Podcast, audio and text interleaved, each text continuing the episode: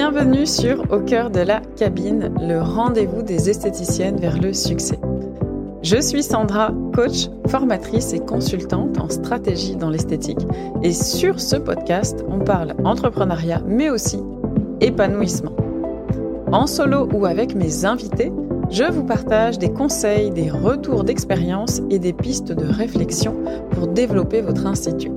Alors c'est parti pour une bonne dose d'inspiration, de motivation et d'ambition.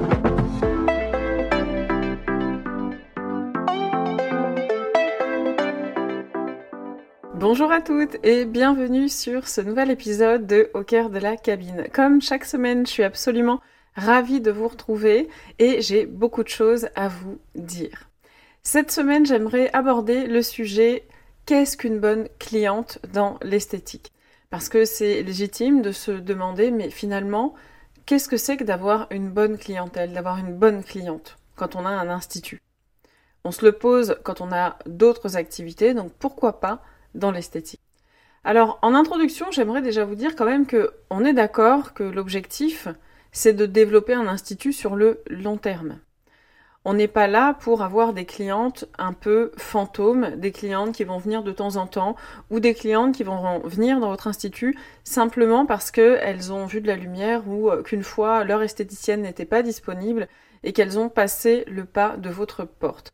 L'idée c'est de voir vraiment plus long terme. Et c'est la raison pour laquelle je veux vraiment aborder cette notion de qu'est-ce qu'une bonne cliente dans l'esthétique, pour que vous ayez des clés, que vous ayez des indicateurs de OK, est-ce qu'actuellement la clientèle que j'ai est réellement la clientèle qu'il me faut et surtout, est-ce que c'est réellement la cliente que je veux? En fait, il y a beaucoup de praticiennes qui ont tendance à se contenter, on va dire, d'avoir des clientes de passage. Comme si, oui, bah, c'est pas grave, au moins j'ai eu euh, certaines de ces clientes, cette clientèle-là, euh, au moins certaines sont venues, elle est venue, elle me connaissait pas, bon, ben même si c'est pour une fois, c'est pas grave, c'est du chiffre qui rentre. Ça, mesdames, c'est une vision court terme. Il faut absolument voir plus long terme. Peut-être que au début, ou même si vous changez de positionnement, vous allez avoir euh, moins de clientes ou ça va faire du tri. Mais sur le long terme, vous allez finir par avoir une clientèle, enfin le moyen terme, long terme. Quand je dis long terme, il ne faut pas attendre 5 ans, hein, bien sûr, pour avoir une, une clientèle bien établie. Mais sur le moyen long terme, vous allez avoir des clientes plus fidèles et des clientes qui vont rester, en fait, qui vont vraiment faire partie de votre univers. Donc il faut essayer de changer déjà cette vision-là qui est ok, je veux vraiment euh, construire quelque chose pour plusieurs années et pas simplement pour avoir de la trésorerie là tout de suite maintenant. Bon, alors bien sûr aussi, je précise que ça dépend de votre emplacement, de votre saisonnalité, etc. J'ai des praticiennes avec lesquelles je discute ou qui sont mes clientes euh, qui ont des business particuliers parce qu'elles sont par exemple en station balnéaire. Donc peut-être que potentiellement on peut attirer une clientèle qui est bah, saisonnière, une clientèle de passage, mais il n'empêche que même dans ce cas-là, vous devez avoir une clientèle cible en fait. Le but, ce n'est pas, même si vous avez une clientèle saisonnière, ce n'est pas d'attirer n'importe quelle cliente. Ça aussi, il faut l'avoir en tête. Ça peut être une clientèle de passage, entre guillemets, donc saisonnière, mais une clientèle d'habitués. Ou alors une cible très précise de clientèle saisonnière. Et alors, non pas que ce ne soit pas bien euh, ou bien en fait d'avoir une clientèle saisonnière, pas du tout, parce que ça va dépendre de votre vision, vous, de votre business. Si vous êtes installé en station balnéaire, ben, c'est peut-être qu'il y a une raison. Si vous voulez exercer de telle ou telle manière, euh, c'est peut-être qu'il y a une raison. D'accord? Donc il n'y a pas de souci. Par contre, ce qui est important, c'est de clarifier votre positionnement et votre cible pour que ce soit extrêmement clair pour vous et pour vos clientes.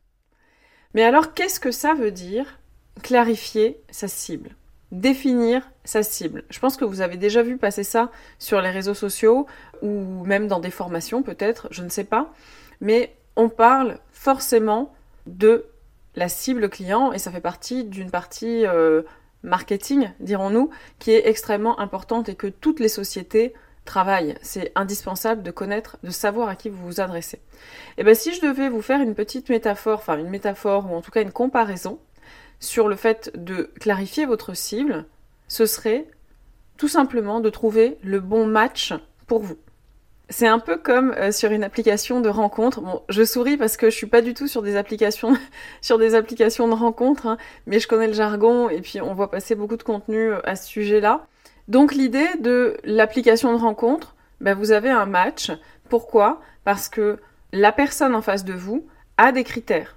Et vous avez des critères. C'est ça en fait. comme quand on cherche l'amour, ben c'est exactement ça. C'est l'autre va avoir des critères en tête sur la base desquels il ou elle va vouloir aller plus loin et poursuivre la relation, aller boire un café avec vous, etc., etc.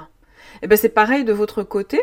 En fait, vous allez aussi avoir des critères dans une relation amicale, dans une relation amoureuse. Vous avez vos propres critères. Alors pourquoi ne pas le faire avec sa clientèle? C'est la même chose. En fait, il faut vraiment avoir en tête que vous avez le droit de choisir avec qui vous voulez travailler, tout comme vous choisissez avec qui vous voulez partager votre vie. C'est la même chose. C'est simplement pas le même, euh, pas le même travail, on va dire. Donc en gros, ce que j'aimerais vous dire, c'est que si vous voulez vendre des cures de soins visage anti-âge, imaginons, mais que la grande majorité de votre clientèle à moins de 25 ans, eh bien vous vous, rendez bien compte que vous n'allez pas vendre beaucoup de cures. Je fais exprès de grossir le trait, mais vous n'allez pas vendre beaucoup de cures à ces personnes-là, parce que leurs critères ne sont pas vos critères. Ça ne matche pas. Donc en gros, votre positionnement et la cible que vous allez avoir ne vont pas matcher. Mais alors la bonne nouvelle, et c'est là où c'est chouette, c'est que ça se travaille, et ça se travaille quand vous voulez, et je dirais même que ça se rattrape même si c'est un travail que vous n'avez pas fait au début de votre activité, ça se rattrape et vous pouvez par la suite vouloir avoir une clientèle 100% match entre guillemets. Maintenant, vous penserez à moi quand vous écouterez des pubs d'applications de, rencontres. Donc, la bonne nouvelle, c'est que donc ça se rattrape et ça se rattrape en se demandant vraiment avec qui on souhaite travailler et quels sont nos critères de sélection. C'est comme ça qu'il faut euh, un peu réfléchir. Ça ne veut pas dire qu'on met des gens de côté, ça veut simplement dire qu'on affine les personnes avec qui on veut travailler, les personnes qu'on veut accompagner, les personnes pour lesquelles on veut contribuer à quelque chose. Ok? Et donc, bien sûr, bah, il y a des méthodes hein, pour euh, déterminer euh, tous ces critères et pour réfléchir de manière un peu approfondie. Moi, c'est comme ça que je travaille dans la BSE avec mes élèves, c'est qu'on va aller creuser, creuser, creuser euh, les différentes couches pour à un moment donné se rendre compte, ok, en fait c'est ça.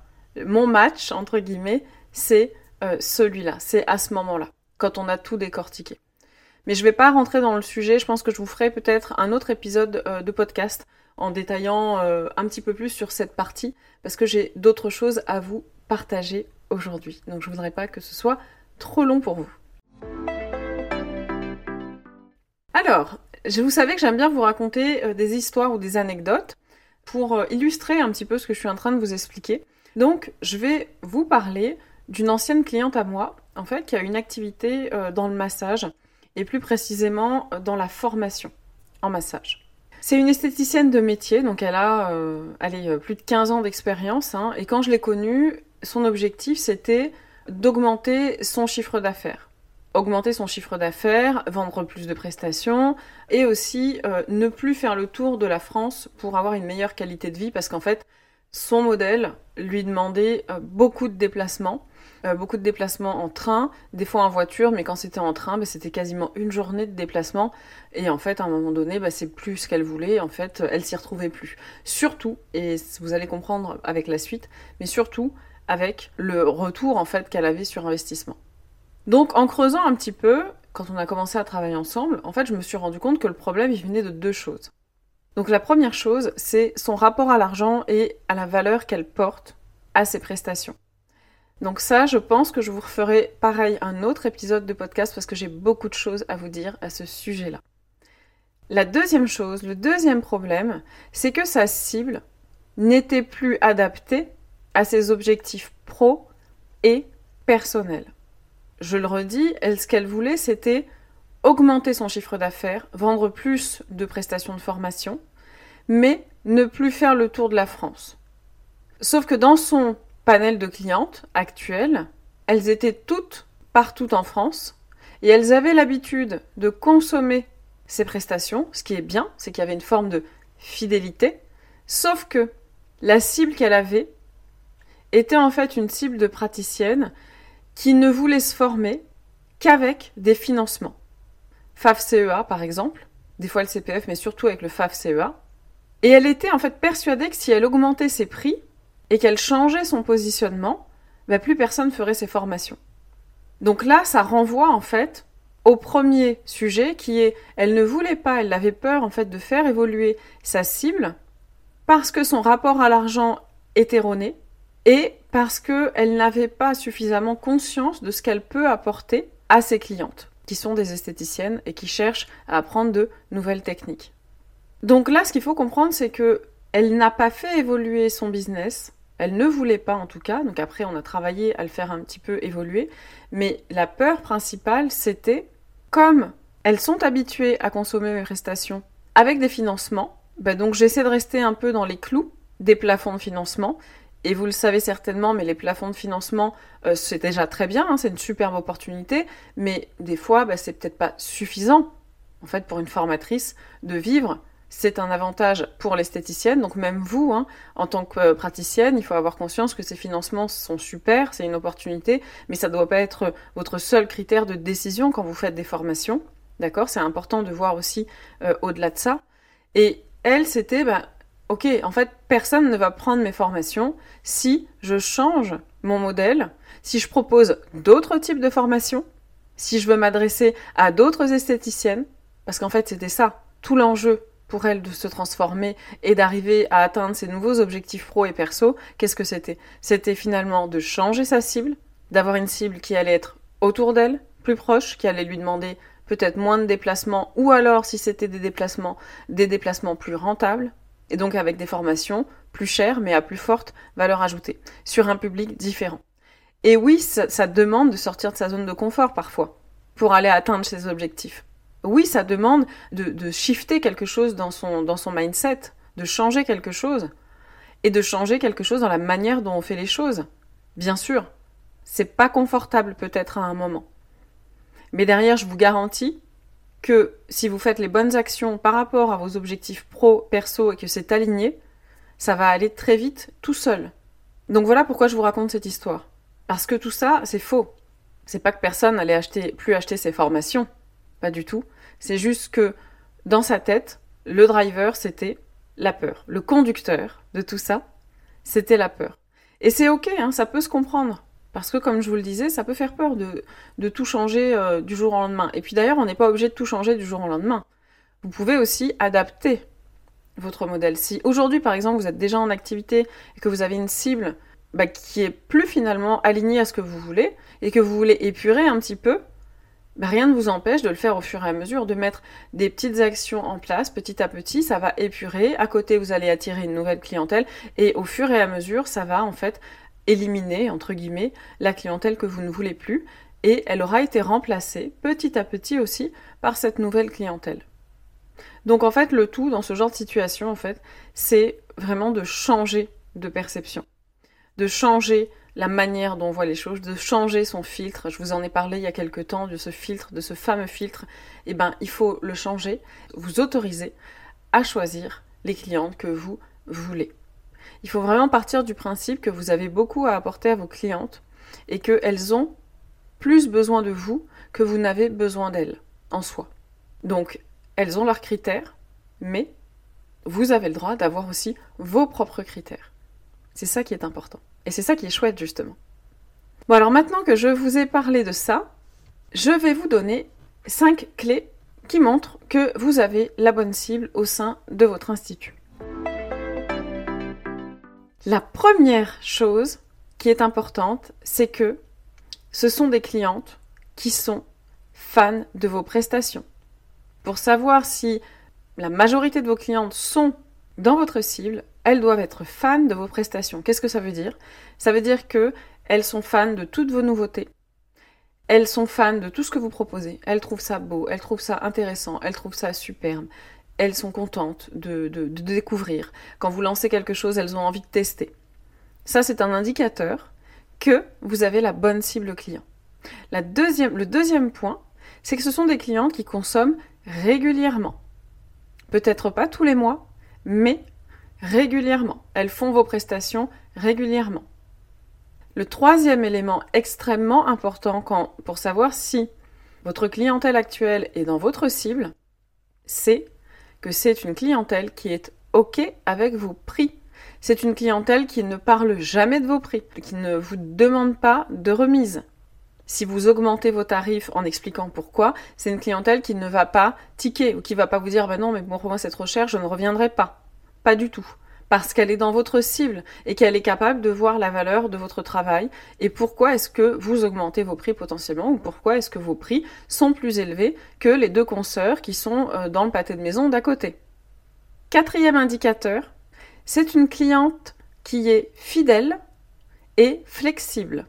Et quand je dis fidèle, attention, je parle de fidélité que ce soit sur l'ensemble de vos prestations, mais aussi sur certaines catégories de prestations.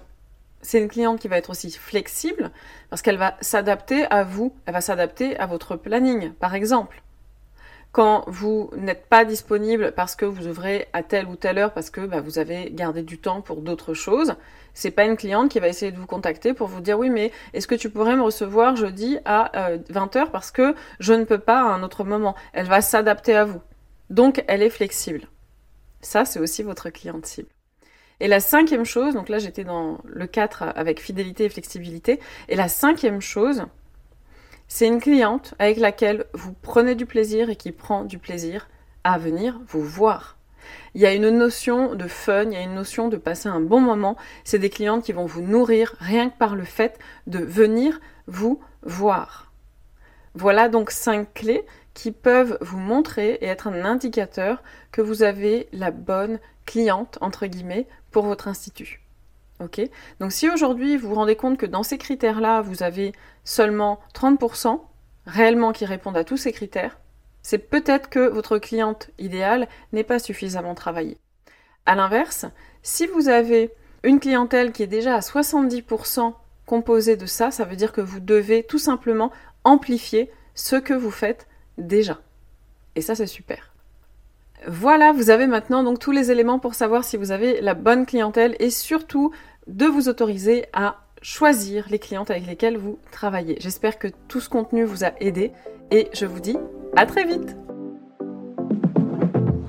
Merci d'avoir écouté cet épisode jusqu'au bout. J'espère qu'il vous a plu. Si c'est le cas, vous pouvez partager, vous abonner ou laisser un avis sur Apple Podcast ou Spotify pour soutenir le podcast au cœur de la cabine. Et pour aller plus loin dans votre business, je vous invite à lire la description de cet épisode pour y découvrir les quelques pépites qui s'y cachent. En attendant, je vous dis à très vite sur ma page Instagram, l'Académie des esthéticiennes.